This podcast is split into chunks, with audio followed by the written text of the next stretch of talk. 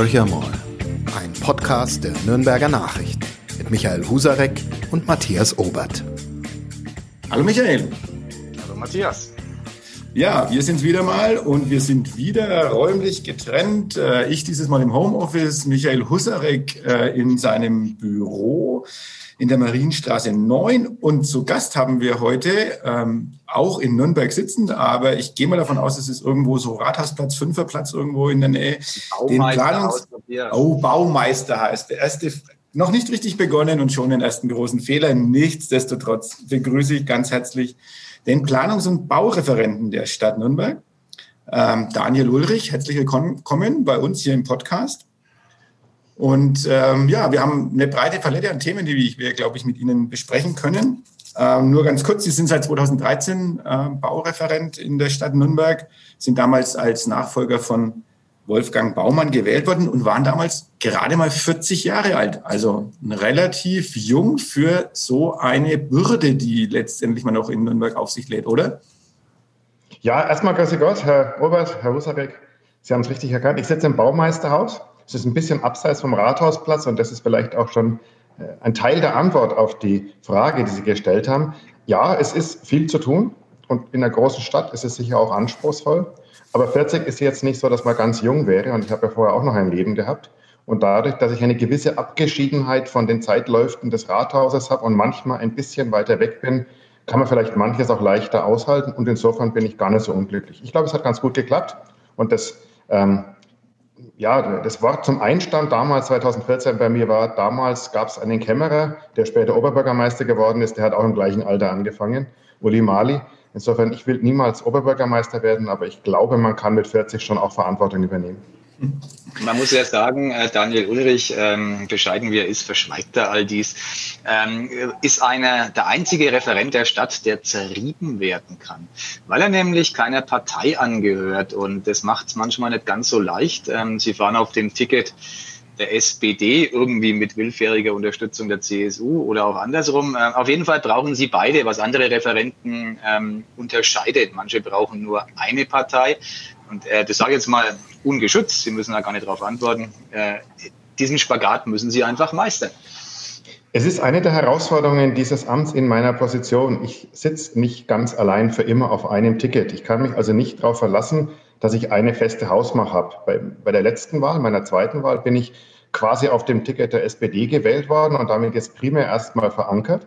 Aber in den Koalitionsverhandlungen steht ja für die nächste Wahl schon drin, dass man ein geteiltes Ticket wieder hat. Und da habe ich den gleichen Status wie bei meiner Erstwahl.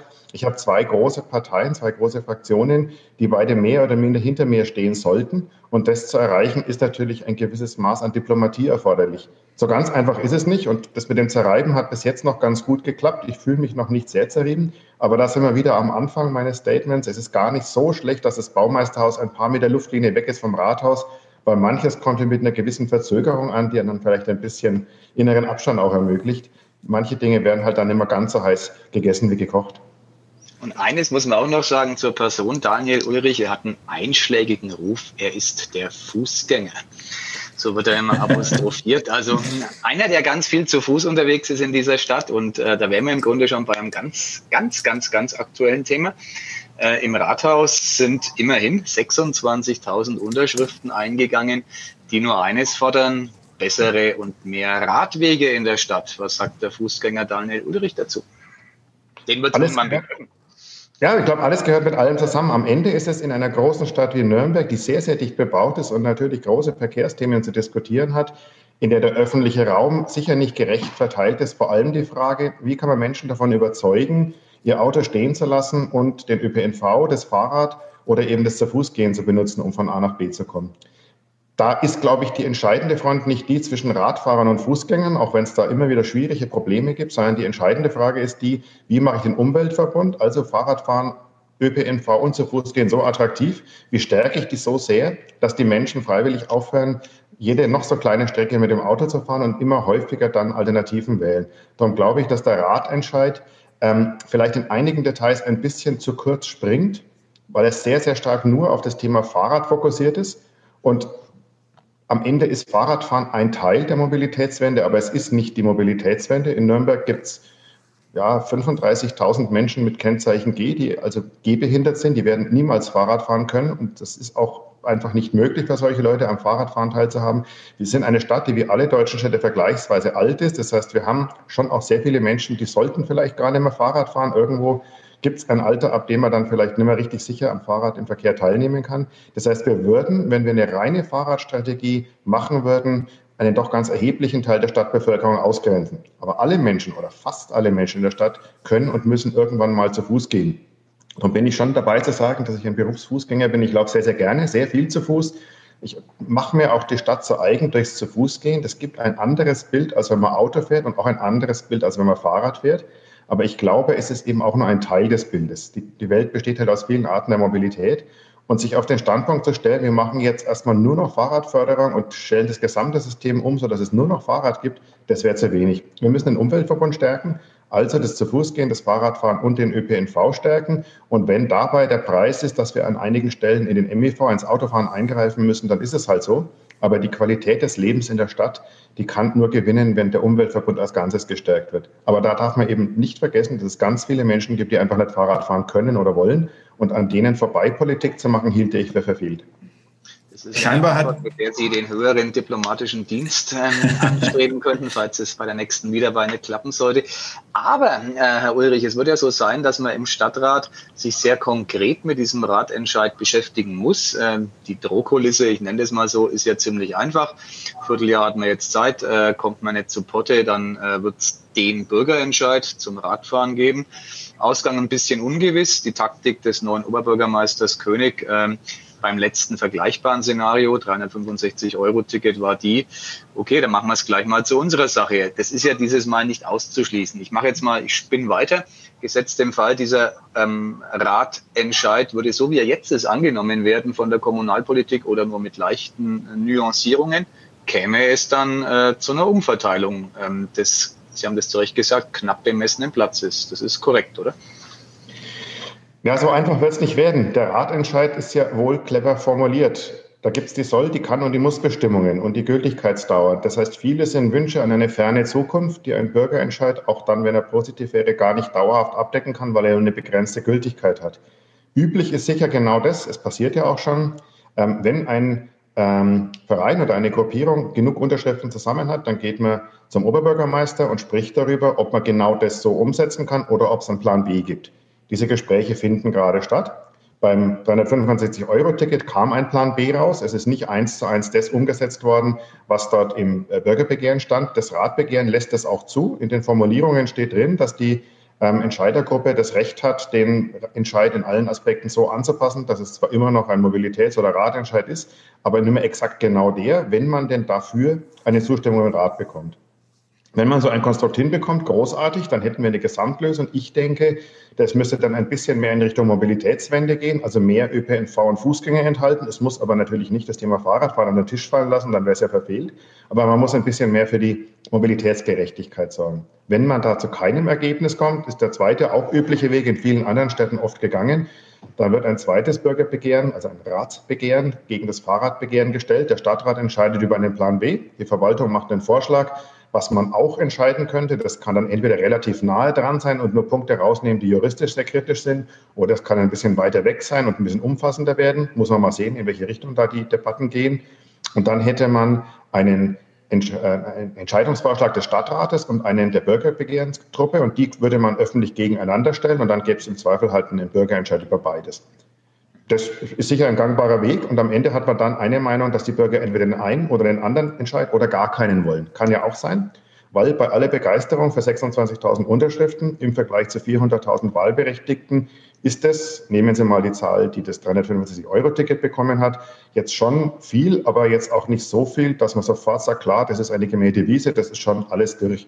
Ich glaube, man muss reden und man sollte auch drüber reden, weil in dem, Rats, äh, in dem Fahrradbegehren sind schon Punkte drin, die man, so wie sie jetzt drin stehen, schwer umsetzen kann und wo man sich wirklich Gedanken machen muss, ob das dann auch gerecht ist in alle anderen Mobilitätsformen hinein. Sagen Sie mal, sind ja die, wer, die, wer da so schwer ist, Herr Ulrich? Ja, schwierig ist zum Beispiel, ähm, macht den Altstadtring zu einem großen Radring. Der Altstadtring ist der entscheidende Punkt, der Nürnberg zu einer europaweit fortschrittlichen Stadt gemacht hat, vielleicht zu der größten Fußgängerzone in Europa.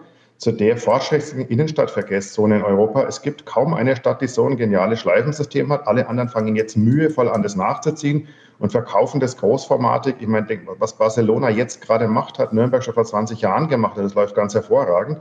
Also dieses System hängt aber eben auch am Altstadtring. Irgendwo müssen sie fahren, die Leute. Und wenn ich den Altstadtring um eine ganze Spur bereinige und die ganz den Fahrradfahrern gebe, ist das erstmal ein tolles Signal, führt aber automatisch dazu, dass die vielen Autos, die drauf rumfahren, irgendwo, je nachdem, wo man zählt, zwischen 20 und 40.000 dann da nimmer fahren können. Der Preis wäre mit hoher Wahrscheinlichkeit nicht, dass die sich in Luft auflösen, sondern dass die Autos dann durch die Wohngebiete fahren. Und genau das wollen wir auf keinen Fall haben. Der, ähm, das Radbegehren setzt dieses Thema auch nicht nur auf den Altstadtring, sondern auch auf, die, auf bestimmte Zufahrtsstraßen. Und auch da haben wir genau das gleiche Problem. Wir haben jetzt viele Jahre uns große Mühe gegeben, die Wohngebiete frei von Durchgangsverkehren zu bekommen und sind da ziemlich weit fortgeschritten. Wenn man jetzt anfängt, die Hauptstraßen, auf denen dann die Restverkehre noch verlaufen, einfach lahmzulegen, von innen nach außen, dann wird der Verkehr, der halt von außen nach innen drängt, durch die Wohngebiete sickern. Unsere Haltung ist eher, wenn wir den MIV zurückdrängen wollen, müssen wir außen anfangen. Das sind die einbrechenden Verkehre, das sind die 300.000, die früh rein und nachmittags wieder rausfahren. Weitere 300.000 macht alles zusammen 600.000 Grenzquerungen am Tag. Die machen in Nürnberg den Verkehr. Es ist nicht der Binnenverkehr, also der Nürnberger Autofahrer, der in Nürnberg rumfährt, ist schon auch ein Thema, aber der Nürnberger an sich fährt sehr, sehr viel ÖPNV, geht viel zu Fuß und fährt auch reichlich Fahrrad. Aber der Einpendler von draußen, der nutzt die Möglichkeiten des S-Bahn-Netzes und der, der, anderen Möglichkeiten nach draußen zu kommen noch nicht ausreichend.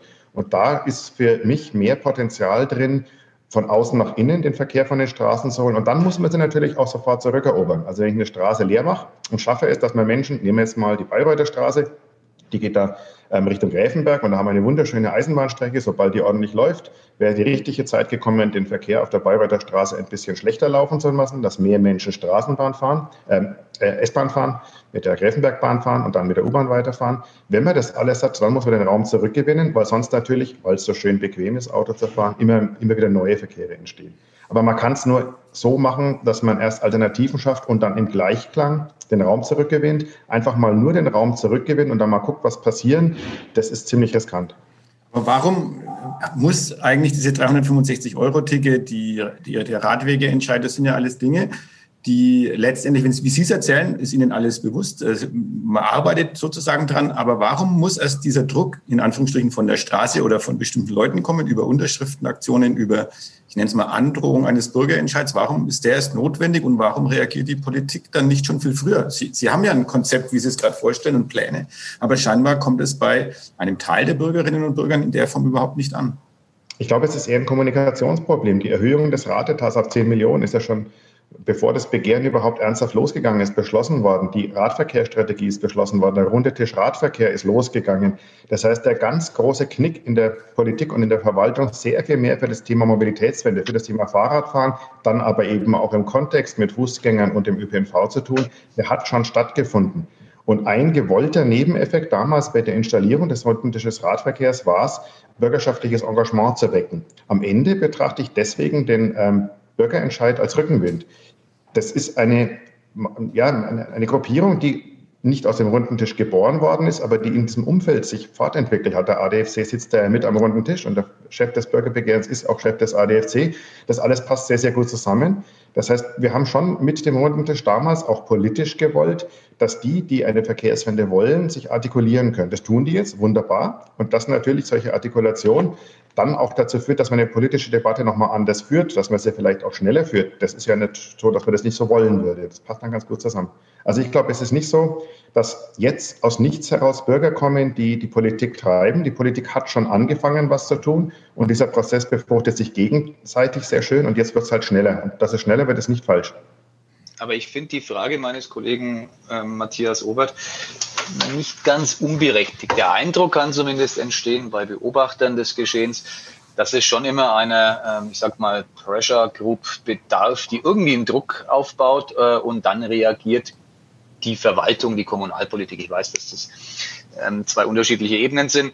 Ähm, das ist ja für mich schwer begreifbar. Ich mag es mal an einem anderen Themenbereich fest, der auch zu Ihrem äh, unmittelbaren Beritt gehört. Ähm, es gibt den wunderschönen Spruch, genauso berühmt wie der Club ist Depp, heißt, die Nürnberger können keine Plätze.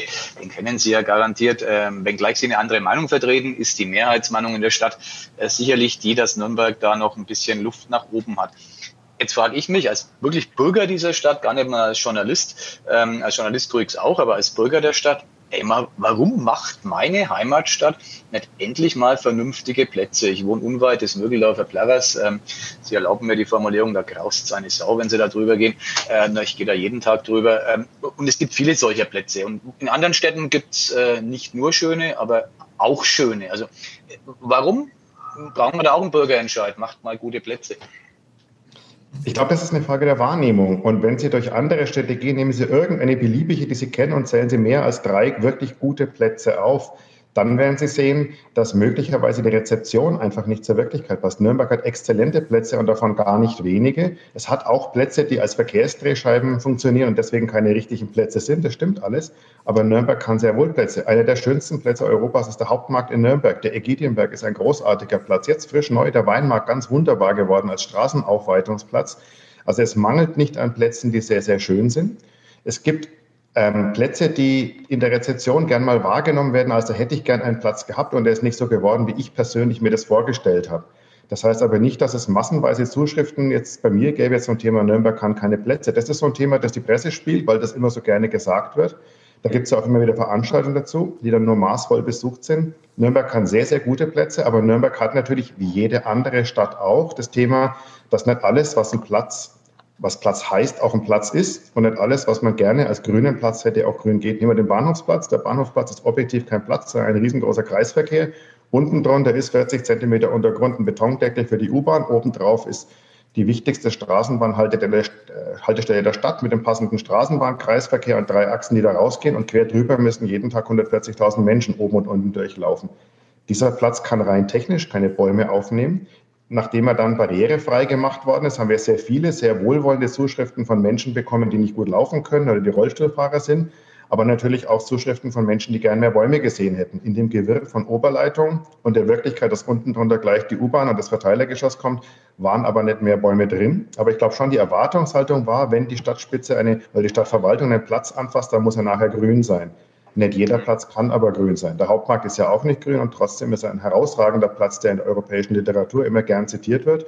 Die Nürnberger finden immer gern irgendwas, was ihnen an diesem Platz nicht gefällt, aber bei weitem nicht alle Nürnberger. Darum glaube ich, ist es so wichtig zu sagen, ähm, anders als Sie es jetzt gesagt haben, gibt es kein massenhaftes Empfinden, dass alle Plätze in Nürnberg schlecht sind oder die Stadt kann keine Plätze, das ist keine Mehrheitsmeinung. Ich nehme das nicht wahr. Ich nehme als Mehrheitsmeinung zum Beispiel wahr, dass es in Nürnberg ein Problem mit dem runden Verkehr gibt. Dazu bekomme ich Schrift ohne Ende. Ich nehme wahr, dass es große Rücksichtslosigkeit gibt im Verkehr gegeneinander, zwischen Fahrradfahrern und Fußgängern, zwischen Autofahrern und Fahrradfahrern. Aber Texte zum Thema, eure Plätze sind alle schlecht, sind, sehr, sind eher exotisch.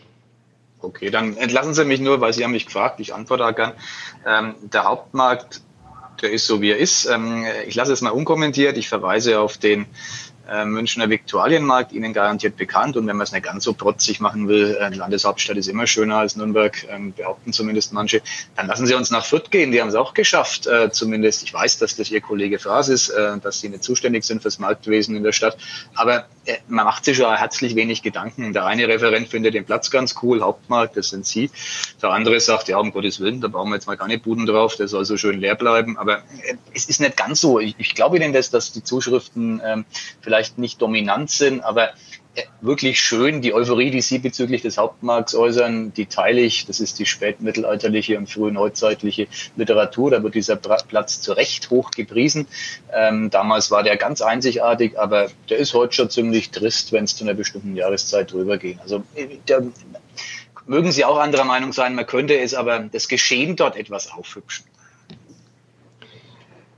Ja, Sie können mich trotzdem nicht überzeugen. Gehen Sie mal im November über den großartigen Platz ins Jena, der dann einfach nicht bestuhlt und nicht bespielt ist und plötzlich ist es nicht mehr der großartige Platz, obwohl er vielleicht der bedeutendste überhaupt ist in Europa. Plätze leben von den Jahreszeiten, die leben von der Bespielung und man findet für jeden Platz, der in Europa Rang und Namen hat, immer auch einen Status, in dem er nicht hübsch ist. Ich glaube, das Wesentliche an Plätzen ist ihr Potenzial und ob sie das können, was sie sollen. Der Hauptmarkt als die Herzkammer der Stadt, als die gute Stube kann unglaublich viel und er kann es zu fast allen Zeiten auch sehr, sehr gut. Da kann er mal mehr bespielt sein, mal weniger. Der Viktualienmarkt in München ist bestimmt total hübsch in München und ich war da auch schon mal zugegebenermaßen. Ich halte ihn aber jetzt nicht für ein Vorbild für den Hauptmarkt, weil der ist ein monofunktionaler Markt, der eben nicht weggeräumt werden muss. Vergleichen kann man den Hauptmarkt mit dem Platz vom Münchner Rathaus. Und da ist eben auch so viele Funktionen, die aufgenommen werden müssen. Herzkammer der Stadt. Da muss mal eine große Demo stattfinden können. Da kann auch mal ein Markt stattfinden. Da kann auch was ganz anderes stattfinden. Und da glaube ich einfach wirklich, wenn man durch Nürnberg geht, sowohl durch die Altstadt, vom Lorenzerplatz über den Hauptmarkt bis zum Ägidienberg, als auch durch die Außenstadtteile, findet man wirklich schöne Plätze, die auch gut gelungen sind. Man findet genauso auch schlechte Plätze, aber das zeichnet ja jede europäische Stadt aus. Wir haben das eine wie das andere. Und ich glaube, das, das Postulat, dass Nürnberg besonders schlecht in Plätzen sei, kann man bereinigen, indem man ein bisschen mehr reist. Dann sieht man nämlich, dass jede Stadt ihre Stärken und Schwächen hat. Und natürlich fällt mir zu jeder europäischen Stadt, in der ich war, auch ein hässlicher Ort ein. Aber am Ende redet man doch immer lieber über die schönen. Und die schönen Orte, die gibt es auch in Nürnberg reichlich. Lassen Sie mich trotzdem noch mal kurz am... Tage, Ulrich, wenn Sie den Gideonplatz mal freimachen von den blöden Autos. Und damit äh, ziehen wir einen Schlussstrich unter die Blöden. Ja, eine Kleinigkeit. Ich muss noch hereinkrätschen, ganz kurz. Äh, es ist aber nur am Rande des Hauptmarktes sozusagen ein, ein äh, Nebenaspekt vielleicht, die, die Überfahrbarkeit. Also jetzt sind wir wieder bei den Radfahrern noch mal kurz. Ähm, und mir geht es auch ein bisschen um die Zeitachsen, äh, wie, wie lange dann in Nürnberg was diskutiert wird, ähm, mit Probephasen, mit ewigen Streitereien. Also es geht einfach darum, dürfen Fahrradfahrer über den Hauptmarkt fahren oder nicht. Warum dauert es in Nürnberg so lange, eine Entscheidung herzubekommen und die dann auch mal komplett durchzustehen? Na, Sie dürfen es doch. Die Entscheidung. ja, jetzt. Aber Sie, es hat einen, einen ja, am Ende ist ein Zeitlauf hatte es. Ja, aber ich meine, das ist ein Beispiel, das ist schon ein bisschen veraltet inzwischen, aber Sie haben natürlich recht. Am Ende sind wir in der Debatte, wie wird der öffentliche Raum verteilt? Und da sagen die einen so und die anderen so. Und das, was eine Stadtgesellschaft leisten muss, was eine europäische Stadtgesellschaft auch leisten kann, ist das Ausverhandeln. Der Prozess ist nervig, der ist zäh, der dauert Zeit. Und er führt in den politischen Unwägbarkeiten und den ganzen Einflussnahmen immer auch wieder zu Ergebnissen, die auf den ersten Blick nicht befriedigend sind. Aber ich glaube, am Ende ist das bei allen Zeithorizonten, die das länger braucht, das überzeugendere Modell, das Ausverhandeln in der Stadtgesellschaft, ist das, was uns so stark macht in Europa. Ich höre immer wieder von Kollegen, die dann irgendwie in China waren, schnell mal unüberlegt, da schauen wir an, die bauen in drei Monaten eine U-Bahn und in sechs Monaten eine halbe Stadt. Dann sage ich, ja, die Verwaltung könnte das auch, aber dann gäbe es keine Bürgerbeteiligung, keine Eigentumsrechte und wir würden auch keine fragen. Und wenn mir jemand sagt, ähm, du hast alle Rechtsmöglichkeiten, die es gibt, ich möchte sowas nicht, aber wenn mir jemand sowas sagen würde, dann könnten wir etwas wie die Bebauung des tiefen Feldes in zwei Jahren vollständig durchziehen. Aber dann gäbe es da keinen einzigen Mensch, der irgendwie was dagegen sagen darf. Es gäbe keinen Naturschutz, keinen Artenschutz.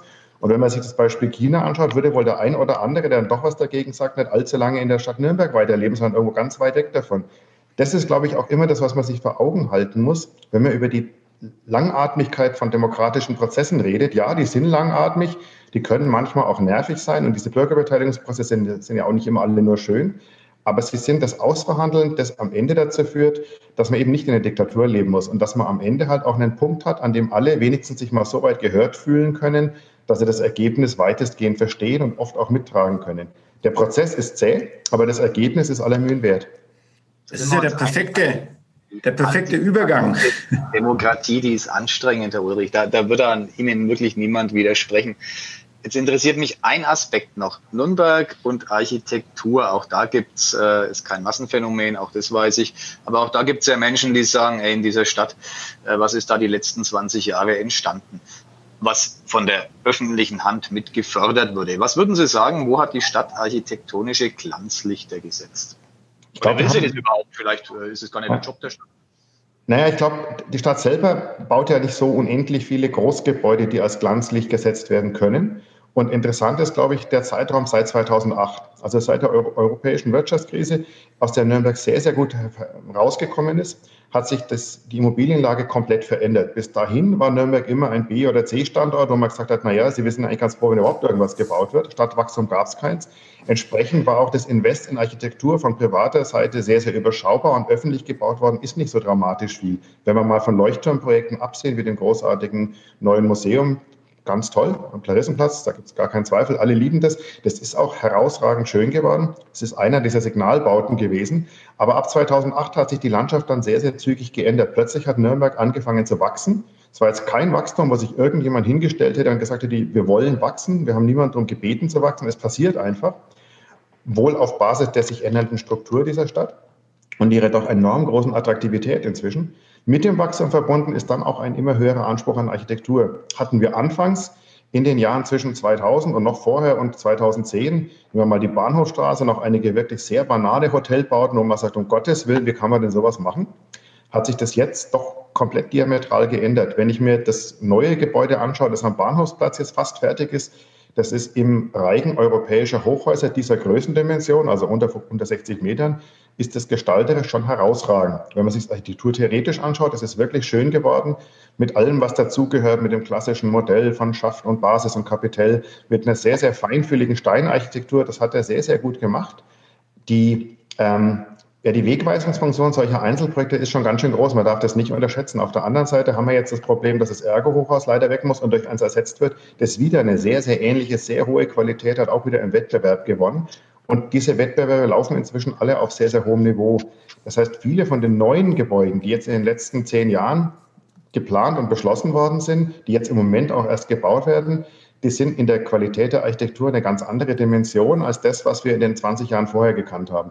Jetzt ist das Bauvolumen auch nicht so groß, dass jeden Tag im ganz großen Stil immer neue Gebäude kommen, aber man sieht, wie sich die Stadt ganz langsam wandelt. Wenn man die Bahnhofstraße weitergeht, nach den banalen Hotels, wo jetzt die Neubauten entstehen, neben der ebenfalls der unglaublich spektakulären Technischen Hochschule, die sind schon ganze Dimensionen besser. Im Wohnungsbau hat sich sehr, sehr viel getan. Nicht alles ist da großartig, aber doch vieles ist sehr viel besser geworden. Also ich glaube, es bewegt sich viel und diese Bewegung, die nimmt man im Stadtbild auch zunehmend wahr. Michael, willst du noch was dazu sagen? Weil ich hätte ein anderes nee, Thema nee, gehabt. Das ist ja, das ist ja ganz ähm, interessant, diesen Aspekt mit Blick auf die jüngere Vergangenheit. Äh, kann ich auch nachvollziehen, dass die Stadt ähm, weniger tut, ähm, und tun kann, das verstehe ich auch. Jetzt sind Sie, Herr Ulrich, in gewisser Hinsicht, da sind irgendwie alle beteiligt, ähm, auch einer, der mit Denkmalschutz viel zu tun hat. Ähm, ein denkmalgeschütztes Areal in Nürnberg ist das Reichsparteitagsgelände. Da will ich jetzt gar nicht groß drauf einsteigen, aber waren Sie der Bösewicht, der das Regenbogenpräludium mit Dampfstrahlern hat wegmachen lassen oder war das ein anderer? Irgendwie will es keiner gewesen sein. Die Frau Lehner sagt heute im Interview, ich bin ja da nicht allein zuständig. Wer war's denn? Ja, was heißt, wer es war? Also die Grundfrage ist die für den baulichen Unterhalt ist das Hochbauamt zuständig, also meine Dienststelle. Für die fachlichen Fragen. Bitte? Jetzt haben wir den richtigen. Ja, aber was heißt den richtigen? Die Frage entscheide ich nicht allein. Also die, die Entscheidung, was machen wir mit solchen ähm, Bemalungen, ist eigentlich grundsätzlich erstmal vorgegeben. An, an allen Gebäuden der Stadt entfernen wir Bemalungen immer sofort, so schnell wie es halt irgendwie geht. Und auch hier haben wir das gemacht. Dass das Ganze dann ähm, vor allem eine, künstlerische Aktion war, die ja sehr, sehr erfolgreich war, ist wunderbar. Also die Bemalung hatte ihren Effekt gezeigt, die Bilder waren gemacht, die Weltöffentlichkeit war ähm, schon online und das hat auch alles sehr, sehr gut funktioniert, so wie ich das wahrnehme. Aber es war eben auch nicht Intention des Kollektivs, das dieses Werk geschaffen hat, dass es für immer dran ist, sonst hätte man andere Farben verwendet. Wir haben halt feststellen müssen, dass es dann doch nicht so gut gemacht worden ist, wie man es sich gewünscht hätte. Das heißt, wenn wir es nicht schnell weggemacht hätten, hätten wir die Farbspuren, es sind jetzt auch welche verblieben, wir haben es nicht ganz abgebracht, hätten wir sie im Weiten stehen ganz dran gehabt. Da kann man natürlich sagen, ist doch wurscht, ähm, ist eh nur ein Nazi-Gebäude. In gewissem Umfang bin ich da sogar dabei. Wir haben das nicht aus denkmalfachlichen Gründen weggemacht, sondern damit wir die Struktur des Gebäudes als solche und seine Wiederbespielbarkeit im Sinne der Leitlinie, die es da seit vielen Jahren gibt, dauerhaft erhalten können. Jede Generation, am Ende jedes Jahr, muss sich immer neu an diesem Objekt versündigen können und das soll auch jeder sich da neu versuchen dran und es ist auch richtig, das zu tun. Nur wenn sich einer endgültig dran versucht, kann kein zweiter drüber gehen. Drum, wenn man was Temporäres macht, ja, kann man, hat man auch hier gemacht. Noch schöner wäre es gewesen, uns vorher zu fragen. Dann hätte man nämlich die technische Lösung, die auch ja schon kolportiert worden ist, wie man das macht, mit Japanpapier und Trennlage, hätte man es auch tatsächlich machen können, weil man es nicht nachts machen muss und ganz schnell. Hat man ja zwei Tage Zeit, dann hätte man das auch länger stehen lassen können, hätte auch andere Farben nehmen können, hätte es vielleicht zwei, drei Wochen wirken können oder wegen mir auch ein Jahr. Aber so ist es halt nicht gelaufen. Ist auch nicht so schlimm, weil ich glaube, die öffentliche Wirkung ist ziemlich gleich erreicht worden. Vielleicht ist es sogar noch mal verstärkt worden dadurch, dass man zum Schutz des Materials das Ding einfach wieder abgewaschen hat. Übrigens nicht mit Hochdruck, sondern mit Normaldruck. okay, danke Und es war auch kein Sandstein, wie manche Kommentatoren geschrieben haben, sondern es war Kalkstein. Kalk. Ja, also der Unterschied zwischen Kalkstein und Sandstein ist ein ganz wichtiger in Nürnberg. Weil Sandstein ist unser Material und Kalkstein ist den ihr. Das haben sie importiert. So, so, oberflächlich gehen die Journalisten über den ja, den, den, den, müssen Sie jetzt schon aushalten, lieber Herr Husserl. Wer einen Kommentar von Sandstein schreibt, der muss auch dann sich anhören, dass der Sandstein ein Kalkstein war. Ich krieche zu Kreuze und äh, nein, nein, das ist, ich lasse mal die Rechte auf Happen Muschelkalk. Ich muss ja so viel Sport aushalten, da darf ich auch ein bisschen zurückspotten. Ja, aber sicher.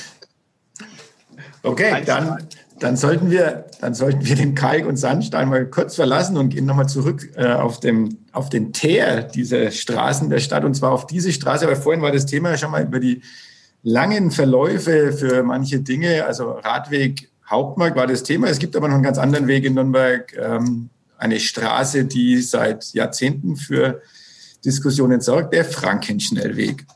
Äh, dazu hat sicherlich auch der Baureferent eine dezidierte Meinung. Wir reden ja von 660 Millionen Kosten, die im Moment im Raum stehen. Äh, und äh, SPD und CSU wollen dieses Teil, oder umgedreht jetzt in dem Fall CSU und SPD, wollen dieses Teil unbedingt. Was sagen Sie dazu? Das Schöne an einer arbeitsteiligen Verwaltung ist, dass man zuerst immer die Zuständigkeit klärt. Für den Frankenschnellweg bin ich überhaupt nicht zuständig. Der ist vor Urzeiten geplant worden. Da war mein Vorgänger zuständig. Und seit ich dieses Amt begleite, habe ich mit dem Frankenschnellweg inhaltlich nichts, gar nichts, überhaupt nichts zu tun, weil er aus der Planungsphase, und ich mache nur Planung, im Bereich Straßenbau schon draußen ist und Bau macht der mit Bürgermeister vor. Bin ich da entlassen. Wer den Mann jetzt sehen könnte, würde ein sehr suffisant erleichtertes Grinsen auf seine Da muss ich ja nicht jeden Ärger ans Bein binden. Und dieser Ärger ist einer, wo ich immer sehr froh bin, dass ich ihn umschiffen kann. Frankenschnellweg ist nicht mein Problem. Wohl dem, der das sagen kann, das ist sehr schön. Ja, wahrscheinlich bin ich der Einzige von allen hier in dieser Konferenz, der da jeden Tag fährt mit seinem eigenen Auto. Ja, ich bin ja jemand, der mit dem Auto zur Arbeit fahren muss. Und insofern ähm, ist jetzt mein Leidensdruck ehrlich gesagt überschaubar. Ich komme ganz gut nach Nürnberg, vielleicht sogar zu gut, weswegen ich auch so leichtsinnig über das Pendlerproblem reden kann. Ich bin ja Teil des Pendlerproblems. Und solange es Leuten wie mir so leicht gemacht wird, bei dem Auto bis zum Baumeisterhaus zu fahren, ist der Druck, irgendwas anderes zu tun, jetzt mal abgesehen von den individuellen beruflichen Umständen, die manchmal anderes erfordern, dann doch immer ein anderer, als wenn die Lage eine andere wäre. Also aktuell ist das Einfahren nach Nürnberg, und so, ich mache das jetzt ja auch schon zehn Jahre lang, äh, nicht wirklich der totale Horror. Da wünsche ich mir ja fast, dass das Verkehrsplanungsamt zuhört. Machen Sie es mal Ihrem Referenten ein bisschen schwieriger, dass der Mann auf ÖPNV umsteigt. Ja, ich sagte ja individuelle Lebenssituation. Wenn Sie das machen, was ich mache und dann jeden, im Moment ja nicht, aber sonst jeden dritten Abend irgendwo eine Bürgerversammlung haben, die irgendwann aus ist, dann brauchen Sie über ÖPNV nicht mehr ernsthaft nachdenken. Ich komme nachts um elf von Kornberg nicht mehr nach Hause. Aber ich glaube, das ist jetzt so ein Thema, das ist sehr speziell. Grundsätzlich ist es völlig richtig. Auch ich könnte, wenn der ÖPNV sich ein bisschen noch fortentwickeln würde, da fehlt aber nicht mehr viel, das ist vor allem diese S-Bahn-Qualität nach, äh, nach Norden. Und wenn ich es wirklich wollte, sehr viel mehr ÖPNV nutzen. Aber es wird einem leicht gemacht. Insofern, ja, ich bin auch ein Teil des Problems und da bin ich nicht der Einzige. Fast schon persönliches Schlusswort, außer Matthias hat die üblichen Fragen zum Ende. Ja, die üblichen Fragen sowieso, aber eine Frage auch. Ähm ähm, in die Zukunft gerichtet. Wenn Sie sich Nürnberg äh, in dem Jahr 2040 vorstellen, wie sieht dann aus Ihrer Sicht Nürnberg aus? Was hat sich verändert? Ich glaube, es muss und wird dramatisch grüner sein. Wir werden bei der Rückgewinnung des öffentlichen Raums viel Fläche von Asphalt zu grün machen. Das Oberziel ist meiner Ansicht nach nicht eine Verkehrstraße zu einer anderen Verkehrstraße zu machen, sondern Räume wirklich frei zu bekommen um einer Stadt, die insgesamt jetzt keine wahnsinnig tolle Grünausstattung hat in vielen Stadtteilen, dazu sehr viel mehr Alleen mit sehr viel mehr Bäumen zu verhelfen. Bei Parks in den Städten ist es ja immer ein bisschen schwierig, aber vom Prinzip kann man da, glaube ich, trotzdem viel machen. Also ich stelle es mir sehr viel grüner vor. Ich stelle mir den Verkehr auch anders vor. Individuelle Mobilität wird es immer noch geben. Es wird auch noch Autos geben, aber ich glaube weniger. Man wird den ÖPNV weiter stärken. Man wird sehr viel mehr Fahrradfahrer sehen. Und ich glaube auch, man wird dadurch, dass die Stadt in ihrer Altersstruktur sich mit der Technischen Universität ändern wird, viele, viele neue Faktoren in der Stadt haben.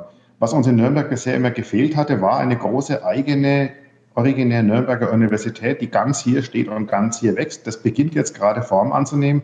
Und das ist meiner Ansicht nach in den letzten 100 Jahren einer der größten Schritte überhaupt, aber sicher seit dem Wiederaufbau der größte Schritt in dieser Stadt, weil er stadtstrukturell eben nicht nur bedeutet, dass man im Süden der Stadt eine Fläche mit Häusern bebaut, sondern weil er tausende junge Menschen in die Stadt bringt, die die Stadt auch verändern werden. Mehr Studenten in der Stadt bedeuten eine geänderte Mobilität, bedeuten in vielen Verhaltensformen was anderes und die wirken sich auf die Stadt aus.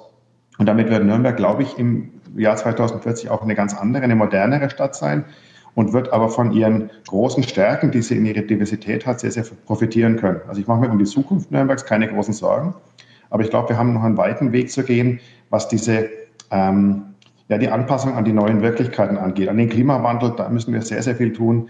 Die Nachbegrünung der Stadt, die Veränderung des Verkehrsverhaltens, gerade in den Stadt-Umland-Beziehungen, das sind große Aufgaben, die vor uns stehen.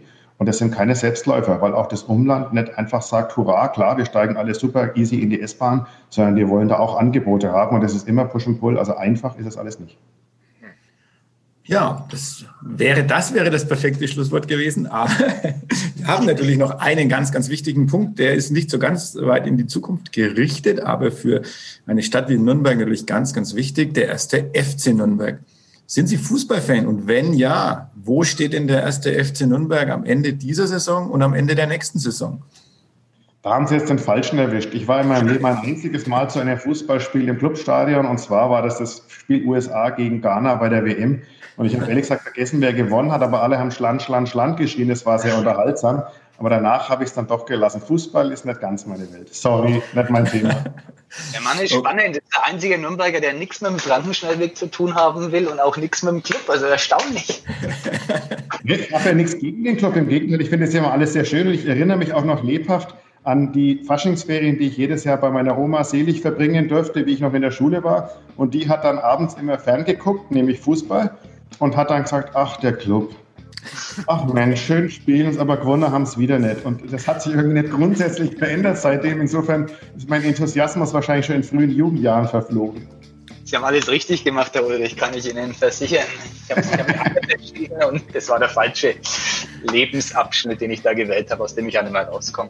Wunderbar, vielen Dank, dass Sie da waren, war spannend. Ich würde gern mal ähm, tatsächlich über diese Stadt der Zukunft nochmal mit Ihnen fabulieren. Dieses Meer Grün finde ich sehr, sehr spannend. Konnten wir jetzt nur anreißen mit Ihrer Aussage, das lohnt garantiert und ähm, ja, wir laufen uns buchstäblich in der Stadt über die Wege. Und wenn ich sie mit dem Fahrrad mal touchiere, sehen sie es mir nach. Noch habe ich keinen Platz, aber das wird sich ja bald ändern. In diesem Sinne, vielen Dank, Herr Ulrich, äh, und eine schöne Restwoche. Danke Ihnen und das Gleiche. Schöne Woche noch, Adi. Mehr bei uns im Netz auf nordbayern.de.